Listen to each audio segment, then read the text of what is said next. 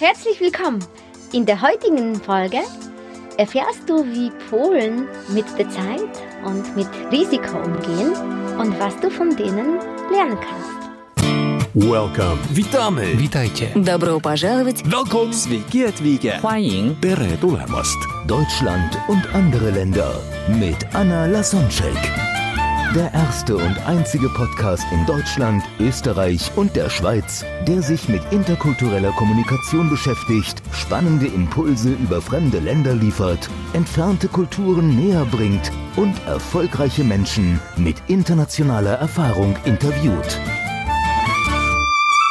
In Deutschland sind wir dazu erzogen, eine Sache zu Ende zu bringen und erst dann mit einer nächsten Sache anfangen.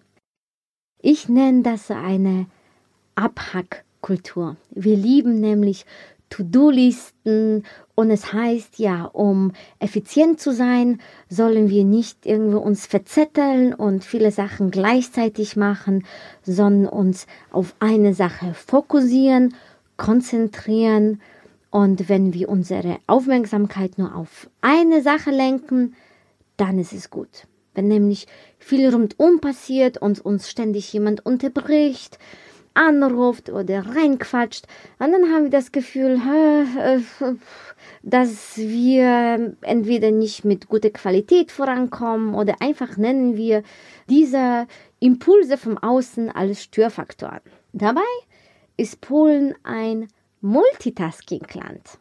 Das heißt, die Polen lieben es, wenn viele Sachen passieren und die haben es einfach schon im Blut mit der Mutter, wie sie sozusagen ausgesaugt, genau viele Sachen gleichzeitig zu machen.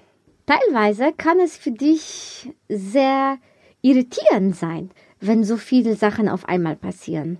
Wenn ich zu einem Geschäftstermin in Polen eingeladen bin, der natürlich im Voraus vereinbart wurde, mit einer Uhrzeit, einem festen Termin und Ort, und ich komme da an und die Person, sagen wir mal, es ist ein Geschäftsführer von einem großen Unternehmen, ich erwarte dann, dass er für diesen vereinbarten Termin sich Zeit für mich nimmt und dass wir dann zu zweit sprechen können. Hm. Die Realität sieht oft so aus, dass er dann in der gleichen Zeit noch Telefonate annimmt, seine Sekretärin kommt vorbei, gibt ihm was zu unterschreiben und wenn jemand spontan gerade irgendwie in der Tür auftaucht, der wird dann auch mit eingeladen zu, zu, dem, zu dem Zimmer und dann plötzlich irgendwie, ja, dauert Smalltalk viel länger, als das in Deutschland der Fall ist mit der Person. Und ich höre gerade alles mit, was der Geschäftsführer mit jemandem anderen zu besprechen hat.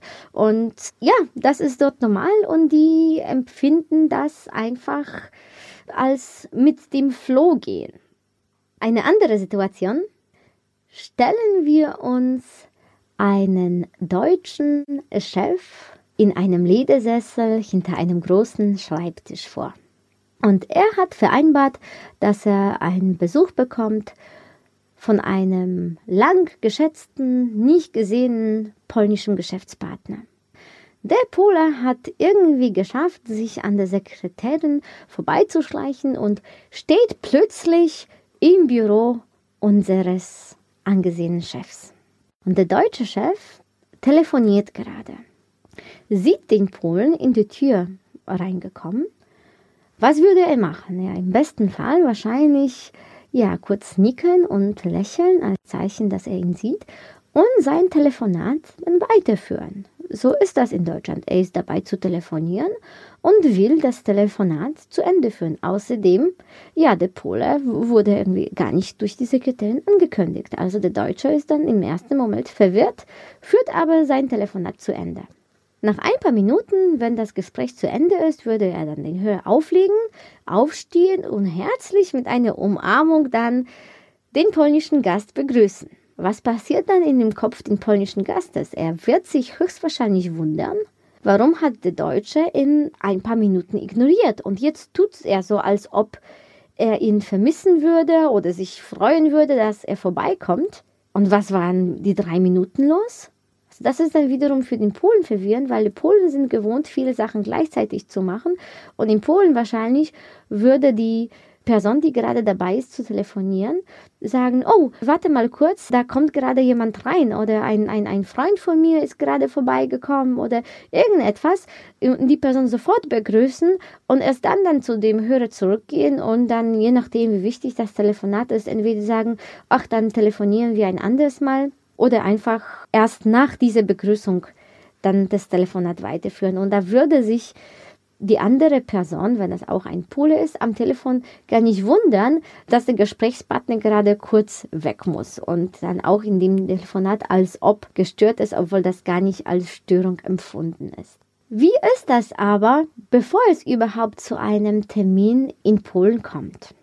Meistens mache ich mehr Termine, als ich Zeit dafür habe, weil ich weiß, dass sowieso etwas abgesagt wird oder etwas dazwischen kommt bei der anderen Seite. Das mag für Deutschen ein bisschen komisch klingen, aber tatsächlich jonglieren die Polen gerne mit Geschäftsterminen. Und wenn wir einen Termin festmachen, in Klammern ist es, ja, wenn nichts anderes, Wichtigeres, Dringenderes dazwischen kommt. Die Menschen sind dort gewohnt, mit Notfällen umzugehen. Und da haben wir wieder unsere Geschichte, die wissen einfach, ach, irgendwie wird's schon wieder. Und auch wenn jemand uns ein, jemand einen Termin absagt, freut sich der andere, weil ihm gerade auch was dazwischen gekommen ist oder sein Terminkalender ist zu dicht getaktet. Die Frage ist es auch, inwieweit im Voraus machen wir einen Termin in Polen.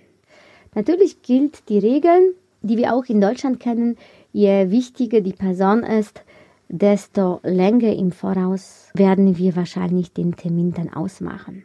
Aber teilweise kann uns schon überraschen, dass die polnische Seite sofort auf einen Termin beharrt. Weil wenn etwas vorangehen soll, also wenn wir von etwas überzeugt sind, dann wollen wir es sofort. Und deswegen können wir dann einen anderen Termin absagen und einen anderen reinschieben, wenn uns die Sache wichtig erscheint.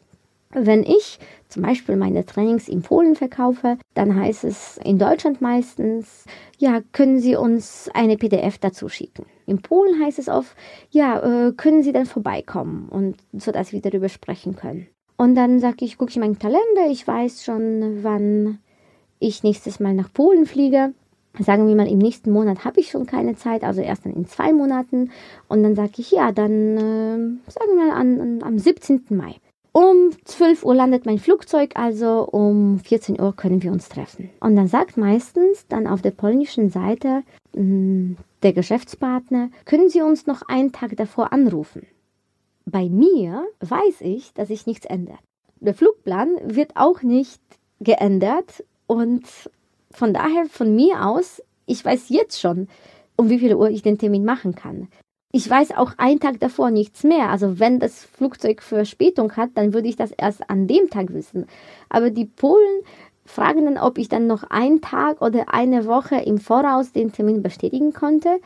Auf der einen Seite sind die Absprachen nicht so fest, weil wir immer diesen Satz in Klammern haben, wenn etwas anderes nicht dazwischen kommt. Und auf der anderen Seite schätzen die Polen Flexibilität viel mehr. Und die können einfach jetzt noch nicht abschätzen, wie das in einem Monat oder in zwei Monaten genau sein wird.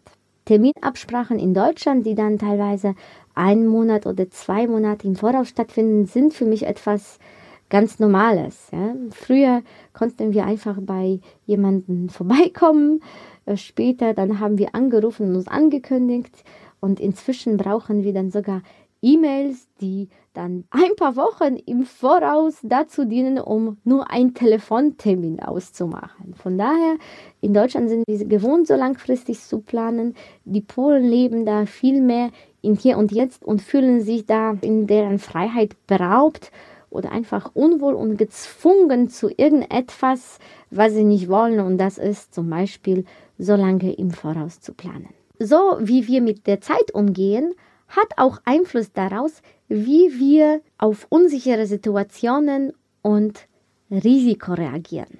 In Deutschland haben wir es viel lieber, wenn wir Sachen im Voraus planen, uns absichern, Sachen vorhersehen.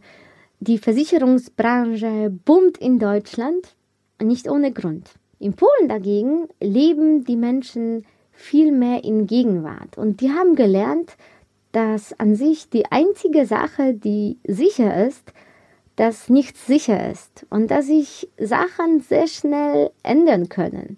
Deswegen gehen die Menschen dort auch mit unerwarteten Situationen und Risiko sehr spontan um. Die haben einfach das innere Vertrauen, dass irgendwie wird es schon wieder. Das ist auch ein sehr bekannter, üblicher Satz, die als Antwort für viele so Einwände der Deutschen zu hören ist, ach, es wird schon, ach, es wird schon passen, irgendwie klappt es immer. Und mit einem breiten Lächeln machen die einfach weiter, ohne genau zu wissen, was auf die zukommt. Um das zusammenfassen, haben wir in Deutschland auf der einen Seite die Planbarkeit, die Vorhersehbarkeit und die Sicherheit und auf der anderen Seite in Polen sind solche Werte wie Flexibilität, Freiheit, Improvisation und Kreativität viel wichtiger. Die zwei Seiten ergänzen sich auch sehr gut. Wenn die Deutschen die meiste darin sind, einen Plan zu machen und auch viele Situationen vorherzusehen und dann aber etwas trotzdem dazwischen kommt und etwas Unerwartetes passiert, kommen die Polen ins Spiel, die dann gewohnt sind, jemanden aus dem Notfall rauszuhelfen und auf die letzte Minute zu handeln. Und so können sich die beiden Länder in der internationalen Zusammenarbeit sehr gut ergänzen. In der nächsten Folge wird es über Status, Hierarchiedenken in der Gesellschaft und Geschäftsalltag gehen. Wenn dir die Podcast-Folge gefallen hat, dann freue ich mich über deine Bewertung auf iTunes. Damit ist er auch für andere Personen sichtbarer und du hilfst mir damit, den Podcast zu verbreiten. Welcome. Witamy. Witajcie. Добро пожаловать! Welcome. Sveiki atvykę. 欢迎 Tere tulemast. Deutschland und andere Länder mit Anna Lasonczek. Der erste und einzige Podcast in Deutschland, Österreich und der Schweiz, der sich mit interkultureller Kommunikation beschäftigt, spannende Impulse über fremde Länder liefert, entfernte Kulturen näher bringt und erfolgreiche Menschen mit internationaler Erfahrung interviewt.